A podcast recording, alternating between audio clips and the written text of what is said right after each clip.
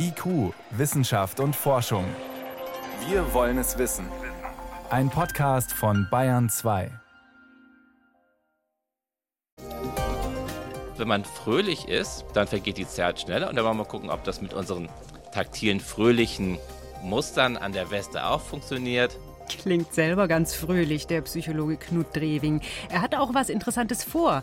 Mit einer speziellen Weste wollen er und sein Team ausprobieren, wie sich steuern lässt, ob uns eine Viertelstunde lang oder kurz vorkommt. Das ist eines unserer Themen heute.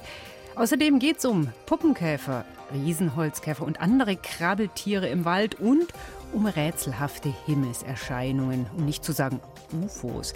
Die heißen jetzt UAP, unidentifizierte Phänomene im Luftraum. Wissenschaft auf Bayern 2 entdecken. Heute mit Miriam Stumpfe. Sie sind zum Beispiel weiß, silbrig oder durchsichtig. Sie erscheinen wie aus dem Nichts am Himmel, stürzen mit plötzlich rasender Geschwindigkeit hinab oder schweben auf der Stelle. Seltsame Himmelserscheinungen, von denen immer wieder Menschen berichten. Manchmal sind es Leute, die beim Picknick oder auf dem Weg zur Arbeit in den Himmel geschaut haben, manchmal Piloten, die beim Blick aus dem Cockpit überrascht wurden. Flugobjekte aus anderen Welten oder geheime Militärtechnik. UFOs vielleicht? Die USA wollen das jetzt genauer erforschen, haben extra ein Expertengremium eingesetzt, das dafür Regeln erarbeiten soll für diese Forschung. Das hat letzte Woche erstmals getagt. Aber ist da wirklich etwas Neues zu erwarten? Das konnte ich vor der Sendung besprechen mit Ulrich Walter, Ex-Astronaut und Professor für Raumfahrttechnik an der TU München. Und ich wollte als erstes wissen, um was für Beobachtungen eigentlich geht es da? Es gibt eine gespaltene Welt, um es mal so auszudrücken. Das Interesse der Öffentlichkeit an UAPs, so heißt es offiziell, Unidentified Aerial Phenomena, also unidentifizierte Luftphänomene, weil man ja immer in der Luft was sieht. Und daran sehen Sie schon, dass man Abstand nimmt von dem Wort UFOs. Und das ist ein sehr wichtiger Punkt, weil nämlich in der Öffentlichkeit, und das ist der entscheidende Punkt, UFOs immer mit Außerirdischen gleichgesetzt werden. Und darum geht es überhaupt nicht. Was die Amerikaner und die NASA interessiert, ist die nationale Sicherheit. Und sie vermuten, dass hinter diesen Phänomenen die Chinesen oder andere böse Buben stecken, die den Amerikanern was wollen. Also ist es eher eine Art also militärische Aufklärung, die da jetzt verstärkt stattfindet? Es ist überhaupt eine Aufklärung. Die Amerikaner interessiert nur die Luftsicherheit. Die außerirdischen Phänomene, auch die NASA interessiert das praktisch gar nicht. Sie sagen immer nur, das können wir nicht ausschließen, aber damit sagen sie eigentlich nur, das glauben wir nicht. Wir wollen wissen, was es ist, denn es könnte nationale Sicherheitsbedenken dazu geben. Um was für Beobachtungen geht es denn da? Das Pentagon sammelt ja auch solche Berichte, die kommen regelmäßig ja, zuhauf. Und äh, das mhm. Pentagon mhm. sagt, so zwei bis fünf Prozent kann man nicht erklären. Was sind es dann dann für Beobachtungen? Nehmen wir erstmal die anderen, die 95 bis 98 Prozent. Also es gibt sehr viele Beobachtungen und wenn man denen nachgeht und gute Daten hat, dann hat man bisher immer, und zwar ohne Ausnahme, zeigen können, dass es natürliche Phänomene sind. Was sehen die Menschen da? Heute sind es meistens Raketenstarts, weil diese Raketen typischerweise sehr früh abends starten und dann gelangen die in großen Höhen in den Schein der Sonne. Dort oben lassen sie oft den restlichen Treibstoff frei und das sieht dann aus wie so ein Himmelsphänomen, eigentlich wie so ein Engel. Und das bewegt sich ja auch. Und das wird oft angenommen, als wären das UAPs oder UFOs. Also wann immer man genau nachschaut und gute Daten hat, waren das bisher immer natürliche Phänomene. So, und jetzt kommen viele Leute und ich kriege auch wöchentlich mindestens eine Anfrage. Herr Walter, schauen Sie sich auf YouTube das oder das an oder ich habe Ihnen ein Bild angehängt. Erklären Sie mir, was das jetzt sein soll. Keiner kann es mir erklären. Und meine Antwort lautet auch immer, nee, das ist nicht meine Aufgabe. Es ist nicht die Aufgabe der Wissenschaftler, anhand von irgendwelchen Bildern, wo man nicht sehen kann, zu erklären, was es ist, sondern es ist Aufgabe der Wissenschaftler, und damit kommen wir jetzt zur NASA, Dinge zu erklären, wenn man gute Daten hat. Und da sagt die NASA, wenn wir Aussagen über die 2 bis 5 Prozent machen sollen, dann brauchen wir gute Daten. Und deswegen setzen wir jetzt dieses Expertenteam ein, das jetzt systematisch versucht, solche guten Daten zu bekommen. Und da gibt es jetzt verschiedene Vorschläge. Zum Beispiel, es könnte eine Handy-App geben, die dann gleich alles sammelt, was wichtig ist, Zeitpunkt, äh, GPS-Daten, mhm. wenn zufällig die Nutzer so eine Beobachtung machen. Das wäre so eine Art ja. fast eine, eine, Bürgerforschung in die Breite. Ist das mhm. der Weg, um da mehr Daten zu sammeln oder geht es äh, auch um professionelle Beobachtung mit besonderen Systemen? Ja, wissen Sie, das ist eine Schwierigkeit, weil solche UAPs natürlich zufälligerweise irgendwo nachts auftauchen. Ne? Sie machen abends Spaziergang, sehen zum Himmel und irgendwo sehen Sie jetzt halt irgendwelche Lichterscheinungen. Deswegen finde ich es sehr fraglich, was die NASA da konkret unternehmen will. Was ich mir vorstellen könnte, dass man ein Netzwerk einrichtet, nehmen wir an, ich sehe was am Himmel und dann rufe ich irgendwie eine Nummer an, 113, um mal was zu sagen, ja, und das geht dann direkt zum Beispiel zur NASA und die richten ihre Teleskope oder was auch immer, was immer die haben, auf diesen Ort, wo ich was gesehen habe und schauen da mal genauer hin. Sowas könnte ich mir vorstellen. Das wäre aber auch ziemlich viel Aufwand, den man da betreiben müsste mit so einer ja, UAP-Hotline. Das finde ich auch. Es gibt sogar eine UAP-Hotline, das ist die Mutual UFO Network. Das ist eine internationale Vereinigung, die übrigens sehr gut ist, eine NGO. Und die sammelt solche Nachrichten, und zwar weltweit, und wertet sie aus. Ich stehe in engem Kontakt mit dieser MUFON, so heißt die, und die gehen tatsächlich diesen Informationen nach und untersuchen das, weil da sehr viele Wissenschaftler mit dabei sind. Insgesamt 50 Wissenschaftler. Übrigens, der Hauptsitz ist hier in München. Die schauen sich das genau an, mit dem Ergebnis, dass bisher kein einziger Fall dabei war, wo man sagen könnte, hm, Außerirdisch sowieso nicht, aber auch irgendwelche sicherheitsrelevanten Dinge auch nicht. Irgendwelche unbekannte Militärtechnik, sowas kursiert ja auch immer wieder als These rum. Ja, das ist allerdings richtig, das kann gut sein. Die könnten natürlich auch aus Staaten kommen, von denen wir sonst nicht wissen, was sie tun. China so zum Beispiel. Und Regierungen werden sich dazu nicht äußern. Unterm Strich kann man was machen mit einer wissenschaftlichen Betrachtung unerklärter Himmelsphänomene? Ich kann Ihnen gleich sagen, wie das ausgeht. Also es gab eine Anfrage eines Gerichts an die Amerikaner, und zwar aufgrund einer öffentlichen Anfrage, die hat gesagt, wir wollen jetzt alle Daten haben, die die NASA und die Regierung zu UFOs hat. Da hat das Gericht die NASA verdonnert, das zu machen. Und die haben das gemacht. Die haben alles, was sie hatten, natürlich ein bisschen geschwärzt, diese Daten rausgegeben. Widerwillig haben sie das gemacht. Und ja, da waren eben ein paar Fälle dabei, wo sie gesagt haben, das können wir nicht erklären. Da waren auch ein paar Fälle dabei, wozu sie nichts sagen wollten, aus sicherheitstechnischen Gründen. Und daraus hat dann die Öffentlichkeit dann gleich gemacht, ah ja, Außerirdische. Wovon natürlich die Amerikaner jetzt wieder genervt sind. Auf der anderen Seite ist der Druck der Öffentlichkeit so groß, dass die NASA sich gezwungen sieht, irgendwas zu machen. Daraufhin haben sie jetzt diese Kommission gegründet, diese öffentliche Kommission mit Wissenschaftlern. Für mich sind das nur Strohmänner. Was wollen die machen? Das heißt, die Nase gibt nur dem Druck ein bisschen nach, dass sie was machen, aber im Prinzip können sie nichts machen. Die USA haben eine Kommission eingesetzt, eine Expertengruppe, die sich UAPs, unidentifizierten Luftphänomenen widmen soll. Das waren Einschätzungen von Professor Ulrich Walter vom Lehrstuhl für Raumfahrttechnik an der TU München dazu. Vielen Dank, Herr Professor Walter. Es war eine Freude.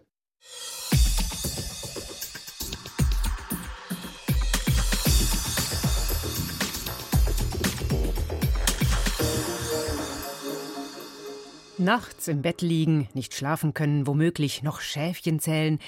Wem das passiert, für den können sich fünf Minuten anfühlen wie eine Ewigkeit. Ganz anders eine Fahrt in der Achterbahn. Einsteigen, hören, ob die Sicherungsbügel einrasten, nach oben tuckern, plötzlich in die Tiefe rauschen, wieder hoch, dann noch ein Looping. Die Zeit vergeht rasend schnell. Unser Zeitgefühl wird beeinflusst von äußeren Reizen. Ein Umstand, den ein Team von Psychologen, Ingenieurinnen und Informatikern nutzen will. Und sie stellen die Frage, kann man die Zeitwahrnehmung auch im ganz normalen Alltag gezielt beeinflussen mit speziellen Impulsen von außen? In Gießen testen sie dazu eine spezielle Weste. Patrick Seibel hat sich zeigen lassen, wie sie funktioniert. Ein nüchterner Laborraum an der Uni Gießen. Der Psychologe Boras Celebi hält eine dunkelblaue Weste aus festem und zugleich elastischem Stoff in der Hand und hilft Miki, der heutigen Testperson, sie anzulegen. Ich hatte vor einer ganzen Weile die Weste schon mal an. als es darum ging, den Prototypen zu erstellen. Aber so jetzt genau die Aufgabe habe ich noch nie gemacht. Wie fühlt sich die Weste so an? Gemütlich, muss man sagen. Also man fühlt sich gut eingepackt, aber es ist auch nicht zu eng und auch nicht zu schwer. Die Weste hat es in sich. Unter dem Stoff sitzt viel Technik. Kleine Metallteile in der Größe von Spielzeugautos, über Kabel mit einem Laptop verbunden. Dicht am Körper getragen, erzeugen sie per Fernsteuerung Druck oder Vibrationen. Unter der Weste kribbelt es auf der Haut, ein Finger piekst scheinbar in die Seite oder ganze Ameisenstraßen von Bewegungsklustern laufen den Rücken hoch und runter. Also hier zum Beispiel ist die Vibration an, so kommt es mir zumindest vor, allen möglichen Stellen. Also vorne, oben, unten, hinten, oben, unten und das sehr schnell. Das heißt, es ist wirklich recht stimulierend. Diese Tests sind Grundlagenarbeit. Es geht darum, Signale so zu konfektionieren, dass sie allgemeinverbindlich sind, sodass jede Testperson die Signale gleich empfindet. Wir geben verschiedene Muster, die die Stimmung verändern. Sie werden empfunden als fröhlich, traurig oder neutral. Und wir fragen die Testpersonen, wie fröhlich sie sich mit den Signalen gefühlt haben. Ja, doch, also das hat meine Aufmerksamkeit ziemlich erregt. Die Idee dahinter, sowohl der Grad der Aufmerksamkeit als auch Emotionen beeinflussen die Zeitwahrnehmung, erklärt Knut Drewing, Professor für Wahrnehmungspsychologie und Leiter des Projekts. Wenn man fröhlich ist, dann vergeht die Zeit schneller. Und wir haben das jetzt wirklich auch experimentell mal nachgewiesen. Erstmal mit Musik und später wollen wir gucken, ob das mit unseren taktilen, fröhlichen Mustern an der Weste auch funktioniert. Andere finden auch, dass so Aufgeregtheit die Zeit schneller vergehen lässt. Und auch das wollen wir versuchen mit der Weste zu machen. Die Leute sollen die Muster als aufregend empfinden und wir gucken, ob wir die Zeit dadurch auch ein bisschen beschleunigen können, beziehungsweise entschleunigen, wenn wir irgendwie entspannende Muster geben. Weil es für die Zeitwahrnehmung kein eigenes Sinnesorgan gibt, setzt sich unsere gefühlte Zeit aus verschiedenen Faktoren zusammen. Und die verschiedenen Sinne hören, sehen, fühlen, nehmen Reize auf und handeln das Zeitgefühl untereinander aus und können sich auch gegenseitig beeinflussen. Oder auch so einfache Effekte, das kann auch jeder leicht ausprobieren, wie die Effekte der Chronostasis. Wenn wir irgendwo hingucken, zum Beispiel auf eine Uhr, dann ist die erste Sekunde immer ein bisschen länger als die Sekunde danach. Und da sehen wir auch so einfache Wahrnehmungseffekte auf die Zeitwahrnehmung. Sogar so berühmte Momente wie die Reportage des WM-Endspiels von 1954 könnten sich damit erklären lassen. Der Sekundenzeiger, er wandert so langsam, wie gebannt starre ich hinüber. Geh doch schneller, geh doch schneller, aber er tut es nicht. Fußballreporter Herbert Zimmermann scheinen die Sekunden hier so langsam zu vergehen, weil er sehnlichst auf den Schlusspfiff wartet. Aber womöglich erleben wir hier auch den Effekt der Chronostasis. Nach der schnellen Kopfbewegung vom Spielfeld hin zur Stadionuhr schien der Zeiger wirklich für eine kurze Zeit stillzustehen. Dass verschiedene Sinne wie Hören und Sehen beim Zeitgefühl zusammenarbeiten, ist durch verschiedene Experimente gut belegt. Wenn Sie so einen Ton hören, so ein Rauschen, so ein weißes Rauschen und gleichzeitig irgendwie in derselben Zeit so eine Lampe blinken sehen und die Lampe ein bisschen kürzer an ist, als das Rauschen dauert, dann scheint Ihnen die Lampe auch ein bisschen länger an zu sein. Da haben wir so eine multisensorische Übertrag von Zeitwahrnehmung. Das Hören überstimmt bei der Zeitwahrnehmung also das Sehen, denn der Hörsinn ist viel exakter. Knut Rewing glaubt, dass dies auch für den Tastsinn gilt. Und darauf baut er seine nächste Testreihe auf. Das heißt, wir sehen irgendwas und haben dazu einen passenden Reiz an der Weste. Und wenn der ein bisschen länger ist, scheint das Gesehene auch ein bisschen länger zu sein. Das ist auch so ein Trick, den wir untersuchen wollen und einsetzen wollen für unsere Zwecke. Noch arbeiten Drewing und sein Team an den Grundlagen. Wenn es tatsächlich gelingt, die Zeitwahrnehmung durch taktile Reize zu beeinflussen, dann sehen sie Anwendungsmöglichkeiten vor allem in der Arbeitswelt der Zukunft. Eine künstliche Intelligenz könnte dann womöglich erkennen, wann Beschäftigte entweder in Stress geraten oder umgekehrt unterfordert sind, etwa durch monotone Überwachungstätigkeiten. Dann könnten gezielte Reize über eine Spezialkleidung entweder das Gefühl von Hektik abmildern oder umgekehrt das Zeitempfinden beschleunigen. Was uns so besonders gefällt an den taktilen Reizen ist, dass wir sie tatsächlich wahrnehmen können, ohne dass das stört bei vielen, vielen Aufgaben. Wenn Sie jetzt irgendwo arbeiten, irgendwas zusammenbasteln oder was auch immer, was Sie für eine Aufgabe haben, brauchen Sie Ihr Sehen, Sie brauchen Ihr Hören. Sie brauchen die Körperwahrnehmung meistens nicht. Und am Ende, da fragt man sich dann aber, wer hat an der Uhr gedreht? Das natürlich möchte man wissen, bevor man so eine Weste anzieht. Jetzt übrigens ist es genau 18 Uhr 19 Minuten und 57 Sekunden. Bayern 2. Wissenschaft schnell erzählt. Das macht heute mein Kollege Helmut Nordwig und es geht um einen neuen Sensor für die Medizin.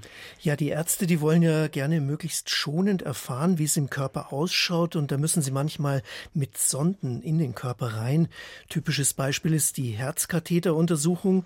Das Problem, da muss man zum in diesem Beispiel auch mit Kabeln bis zum Herzen. Durch eine um, Vene, Ja, ganz mhm. genau. Und dort dann im Herzen den Blutdruck messen.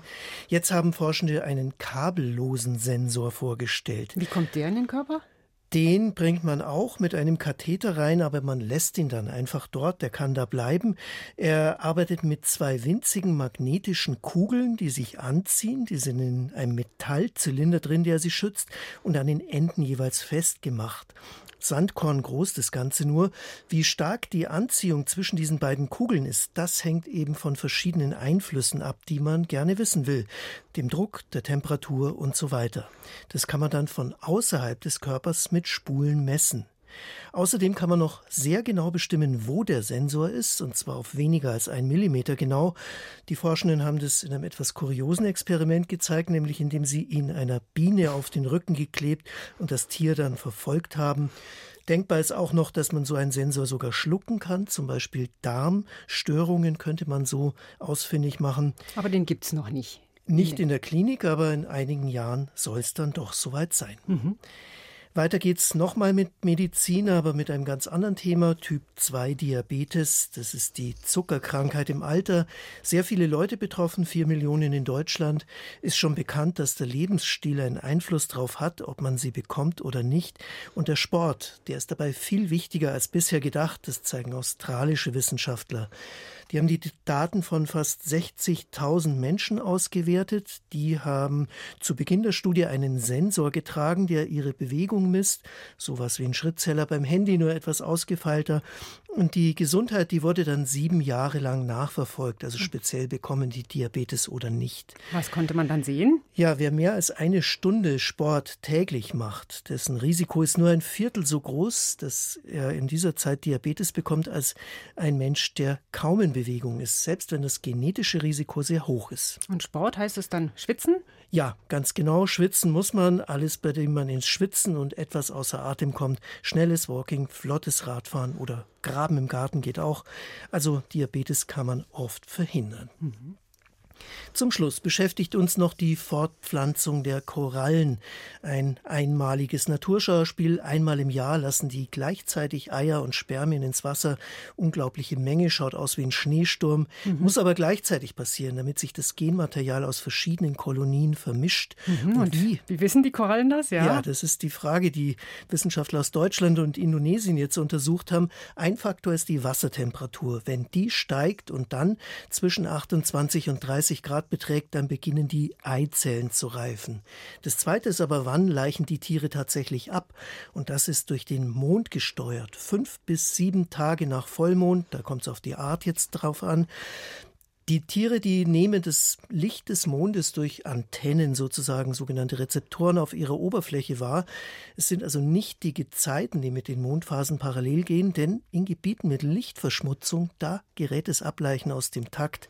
Also die Erwärmung der Meere und Lichtverschmutzung, das schadet den Korallen beides. Orientieren sich also sehr empfindlich nach dem Licht offenbar. Die Korallen bei der Fortpflanzung. Vielen Dank, das war Helmut Nordwig mit den Kurzmeldungen.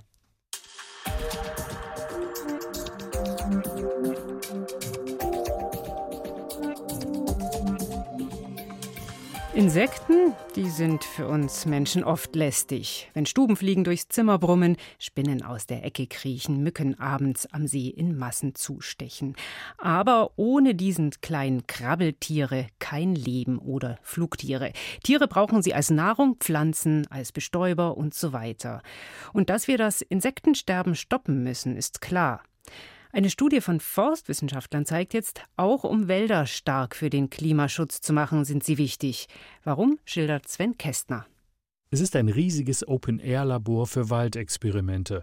Knapp 50 Versuchsfelder hat ein internationales Forschungsteam in der ostchinesischen Provinz Jiangxi mit Baummischungen bepflanzt.